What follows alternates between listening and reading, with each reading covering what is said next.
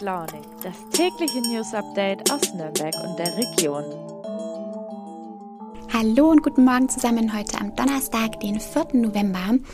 Es ist gerade mal Anfang November, aber da gibt es ja trotzdem immer so zwei Arten von Menschen. Die einen sind froh, dass es bis Weihnachten noch fast zwei Monate hin ist und die anderen starten schon langsam die Weihnachtsplaylists und decken sich mit Lebkuchen ein. Ich gehöre ja zugegebenermaßen zur zweiten Kategorie. Ich habe die Glühweinsaison schon eingeläutet und tatsächlich auch schon Spekulatius eingekauft. Ich liebe die Weihnachtszeit und ich finde, wenn man damit erst im Dezember anfängt, dann ist sie irgendwie viel zu schnell vorbei.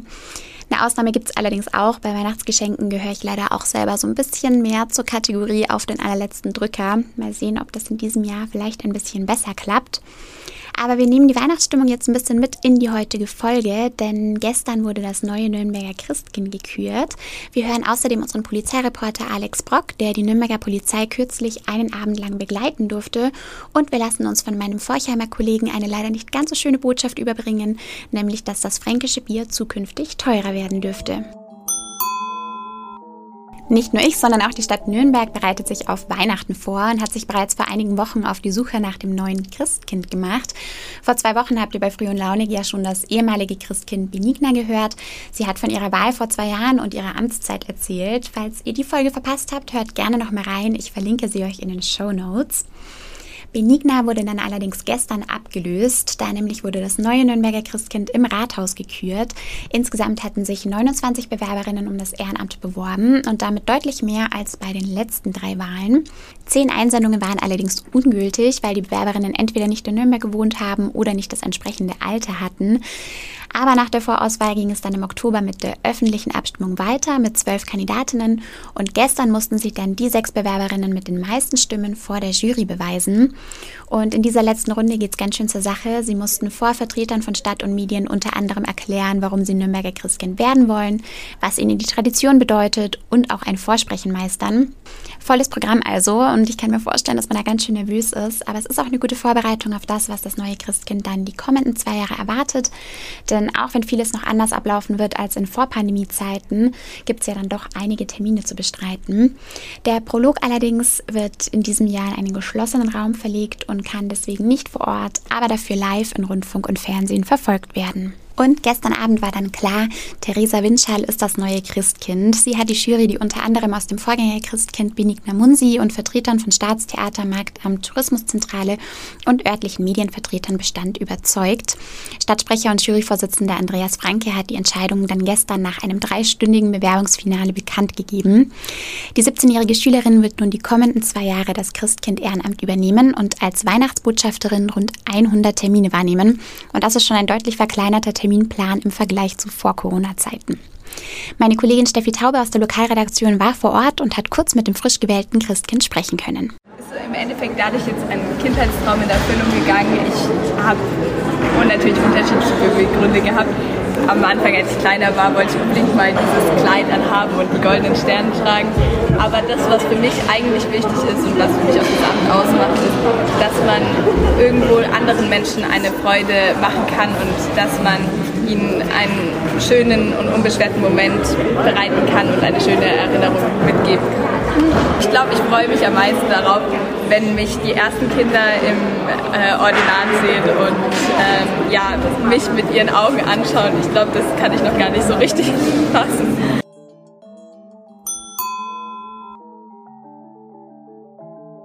Ja, und das war es dann jetzt auch erstmal mit Weihnachtlichkeit. Als nächstes habe ich meinen Kollegen Alex Brock zu Gast. Als Polizeireporter durfte er kürzlich einen Abend lang die Nürnberger Polizei im Streifenwagen begleiten. Und was da so los war, was er erlebt hat, darüber habe ich mit ihm gesprochen. Ja, hallo Alex. Du bist jetzt bereits seit einigen Jahren Polizeireporter bei uns im Haus und durftest vergangene Woche dann einen Abend lang die Nürnberger Polizei im Streifenwagen begleiten. Erzähl doch mal, wie war das und ist es auch für dich als Polizeireporter trotzdem noch ein Highlight? Also ist auf jeden Fall äh, ein Höhepunkt äh, auch im Dasein des Polizeireporters, wenn man auch in Echtzeit mal mit auf Streife fahren kann bei der Polizei. Das letzte Mal war ich 2006 äh, unterwegs mit der Polizei, dann lange nicht mehr, weil es auch nicht gestattet war. Aber mittlerweile ähm, hat sich da auch was geändert und äh, ich war jetzt kürzlich eben bei einem 5er BMW unterwegs Der hat ganz schön Dampf, also ich möchte nicht wissen, wie viel PS, also ich schätze mal so irgendwas zwischen 200 und 300 PS müssen das gewesen sein. Jedenfalls habe ich da auch bei diversen Einsätzen dann auch gemerkt, wie schnell und wie rasant die Polizei da durch die Stadt auch fahren kann. Also da drückt es einen schon ganz schön in den Sessel rein. Und es waren ja auch keine gefakten Einsätze, die du da begleiten durftest. Wohin wurdet ihr denn zum Beispiel gerufen? Im Bereich des August-Meyer-Heims, da hinten an der Regensburger Straße, gab es eben eine Brandmeldung und da musste man, mussten wir dann ganz schnell auch hinfahren. Hat sich dann eben als äh, Fehlermeldung herausgestellt. Das war dann ein Wasserkocher, der da irgendwie äh, in der äh, Unterkunft, das war eine äh, Unterkunft für Flüchtlinge, da den ähm, Feueralarm ausgelöst hat. Aber ähm, der Moment, aus der Südstadt raus bis in die äh, Regensburger Straße zu fahren, war schon dunkel und dann mit 100, 110 Sachen durch die Stadt ähm, zwischen den äh, oder auf den äh, Schienen von der Straßenbahn, also zwischen den Buchten der Haltestelle durch und so an Stellen, wo normalerweise kein normaler Fahrzeughalter fahren darf. Äh, das war schon auch ein Erlebnis. Das glaube ich, das kann man halt nur im Polizeiwagen, gell? Mhm, genau. Wie oft musstet ihr denn ausrücken an so einem Abend? Also wir waren, wir waren zunächst mal in der PI, also Polizeiinspektion Ost. Das ist äh, der Ausgangspunkt gewesen von unserer Streifenfahrt.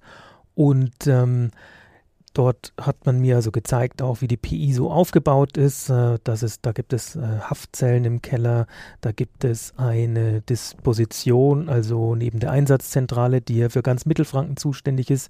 Äh, die hat ihren Sitz am Jakobsplatz. Gibt es in jeder PI aber auch nochmal so, so Dispositionsplätze, wo weitere Einsätze koordiniert werden. Und das Ganze, das habe ich mir so anschauen dürfen und äh, nach der Besichtigung der PI sind wir dann in den Wagen gestiegen, äh, waren auf Funk und haben dann äh, den ein oder anderen Einsatz begleitet. Es ging dann etwa, naja, vier, fünf Stunden waren wir schon unterwegs. Zwischendurch dann mal einen Döner geholt, weil auch ein Polizeimagen knurrt und auch der eines Journalisten. Und ähm, genau, und äh, das waren jetzt keine großen Einsätze, darf man sich nicht erwarten als Journalist, äh, dass also wenn man jetzt mal da fünf Stunden unterwegs ist, dass dann auch gleich der große SEK-Einsatz kommt, ein Mord, ein dies, ein das. Nein, es sind kleinere Sachen, mit, dem, mit denen die Polizei äh, tagtäglich zu tun hat und die haben es aber auch in sich, weil so aus kleineren Einsätzen könnten auch, können sich auch größere entwickeln wenn es zu Widerstandshandlungen kommt, etc. Und gab es da noch weitere Einsätze in dieser Nacht?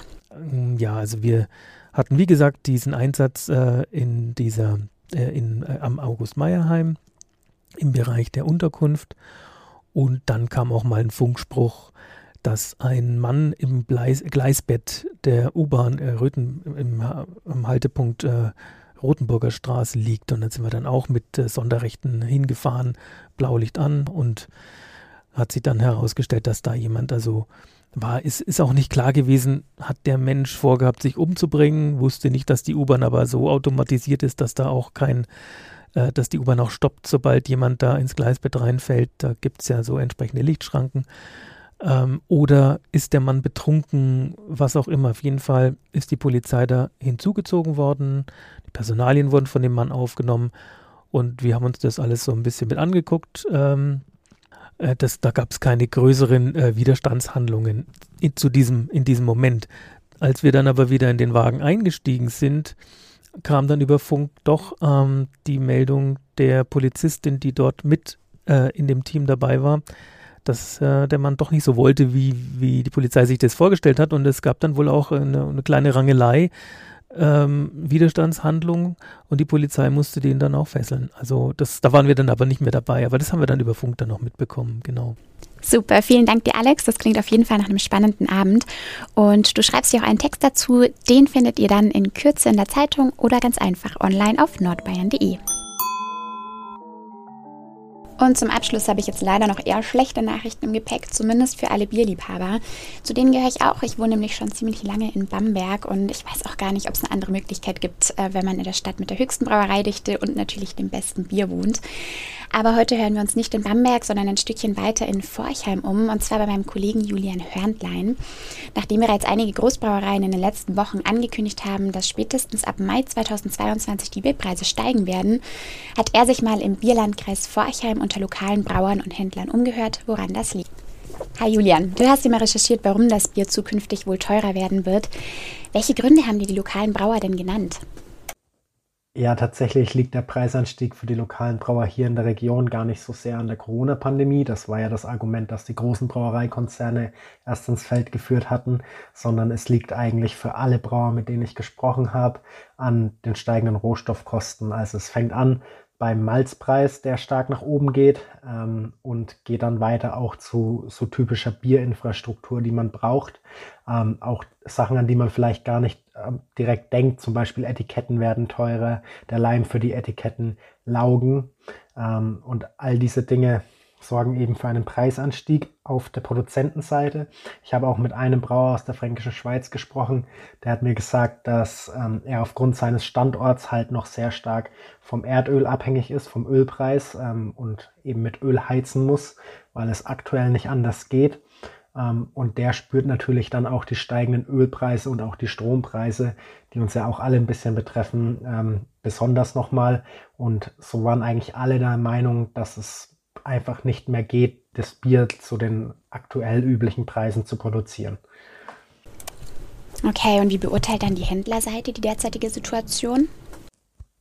Ich habe mit einem großen Getränkehändler hier in Vorheim gesprochen und er hat relativ viel Verständnis für die Situation der Brauer gezeigt, weil das natürlich auch ein Thema ist, was die gesamte Branche umtreibt. Also es ist jetzt nicht so, dass einzelne Betriebe mit dem Bierpreis nach oben gehen, sondern wirklich jeder einzelne Brauer, mit dem ich während der Recherche gesprochen habe, hat mir versichert, dass die Preise steigen werden. Und dementsprechend ist dann der Handel da auch ein bisschen im Zugzwang, da mitzugehen.